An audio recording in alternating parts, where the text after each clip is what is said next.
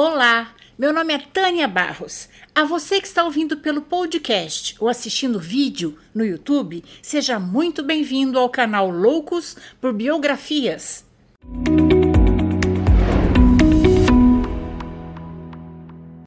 Mas antes de começarmos, eu quero contar uma novidade para vocês. Depois de três anos de canal, estamos chegando aos 10 mil inscritos.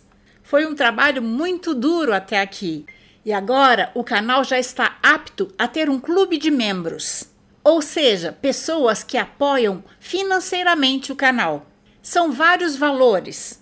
Então, a partir de R$ reais por mês, você pode se tornar membro do canal e me ajudar a continuar com esse projeto, trazendo sempre novidades para vocês. Eu quero aproveitar e agradecer a todos que estão dando like, comentando, compartilhando as biografias dando cinco estrelas no Spotify. Isso tem ajudado muito o canal a crescer.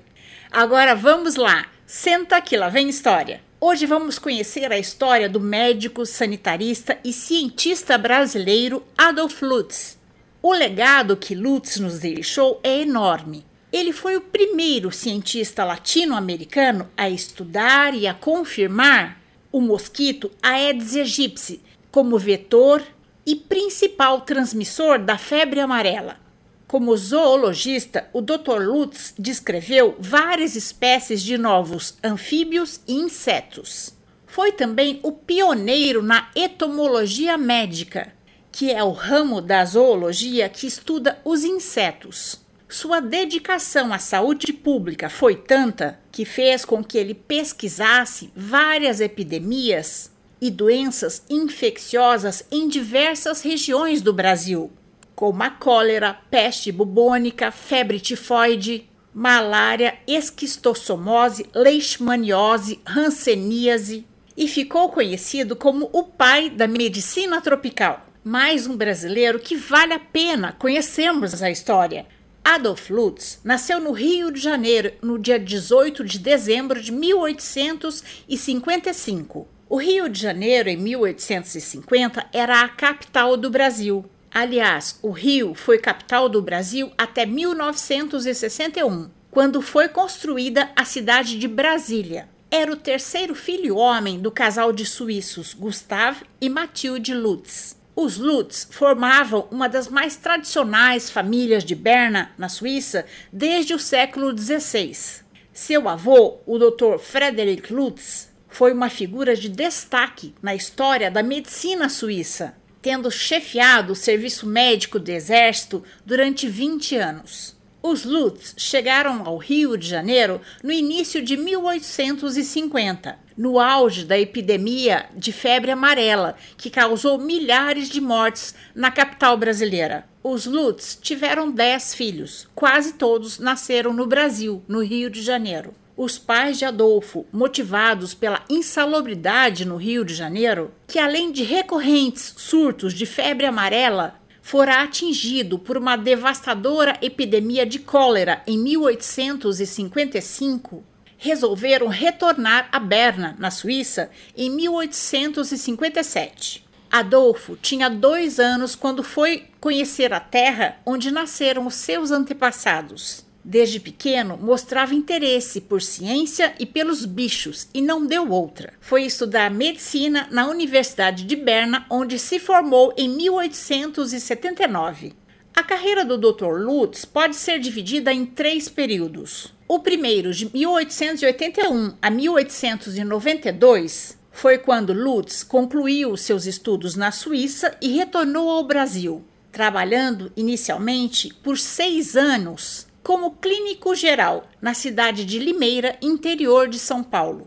Dr. Lutz atendia a todos, tanto bichos como seres humanos. E ele era conhecido pela sua capacidade de diagnosticar as doenças, tanto nos bichos como nos seres humanos. Adorava sair a campo e ficar elaborando perguntas, estabelecendo comparações e foi assim que diagnosticou muitas doenças que eram transmitidas de um bicho para o outro, principalmente verminoses. Esse primeiro período caracteriza-se por muitos deslocamentos. Dr. Lutz percorreu diversas regiões do Brasil, buscando fazer pesquisas médicas, que era a sua paixão. Ele esteve também em Hamburgo, na Alemanha, onde foi estudar e trabalhar com o Dr. Paul Una, especializando-se em doenças infecciosas e medicina tropical. Fez curso de especializações em diversas universidades da Europa, como Londres, Viena e Paris, onde estudou com o Dr. Louis Pasteur, que já temos a biografia. Com o aumento de sua fama, ele foi convidado para assumir como diretor no hospital Calirri, no Havaí, como especialista em hanseníase e lá trabalhou de 1890 a 1893. O Dr. Lutz não tinha medo de se aventurar aos lugares mais distantes para ajudar a quem precisasse dele. A hanseníase ou lepra era o maior medo da época. Ninguém tinha coragem de cumprimentar um leproso, achando que assim iria contrair a doença imediatamente. Mas o Dr. Lutz não. Ele acreditava que o isolamento desses doentes muitas vezes era ineficaz e cruel e mantinha contato com eles sem medo. O respeito com que Dr. Lutz tratava a todos fez com que ele atraísse diversos olhares, inclusive de sua futura esposa.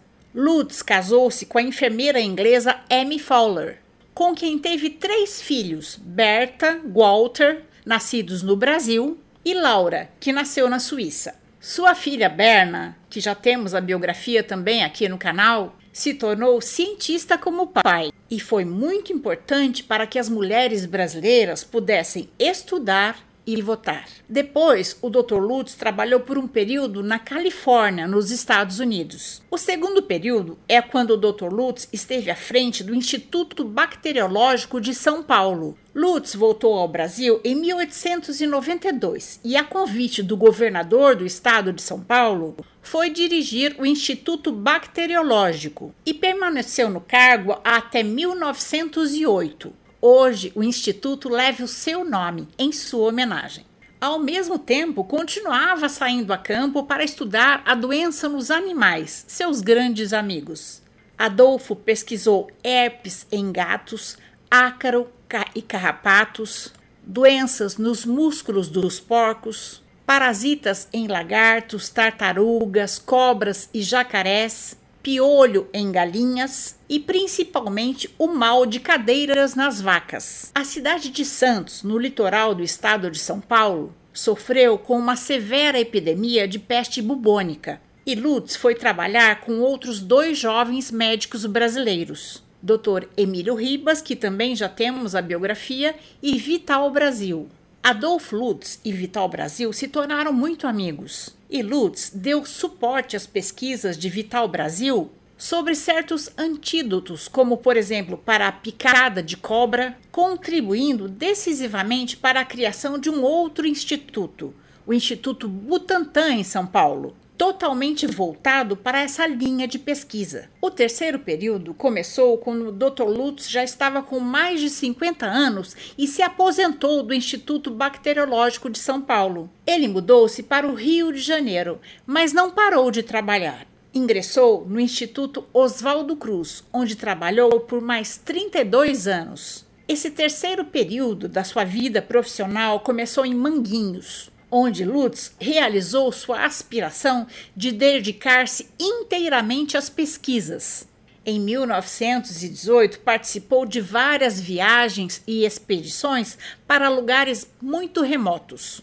Ele passou por regiões como no Rio São Francisco, todo o Nordeste, o sul do Brasil, para pesquisar doenças como hanseníase, esquistossomose, febre tifoide, malária, e a leishmaniose. Deixou publicado diversos trabalhos sobre a sua área de atuação. No Nordeste do Brasil, teve um encontro muito importante. Lutz, em mais de 20 anos de viagens e pesquisas, coletou e comparou dados que ajudaram a desvendar o ciclo da esquistossomose, doença causada pelo esquistossoma manzoni, parasita que tem o homem como hospedeiro definitivo, mas necessita dos caramujos de água doce como hospedeiros intermediários para desenvolver seu ciclo evolutivo.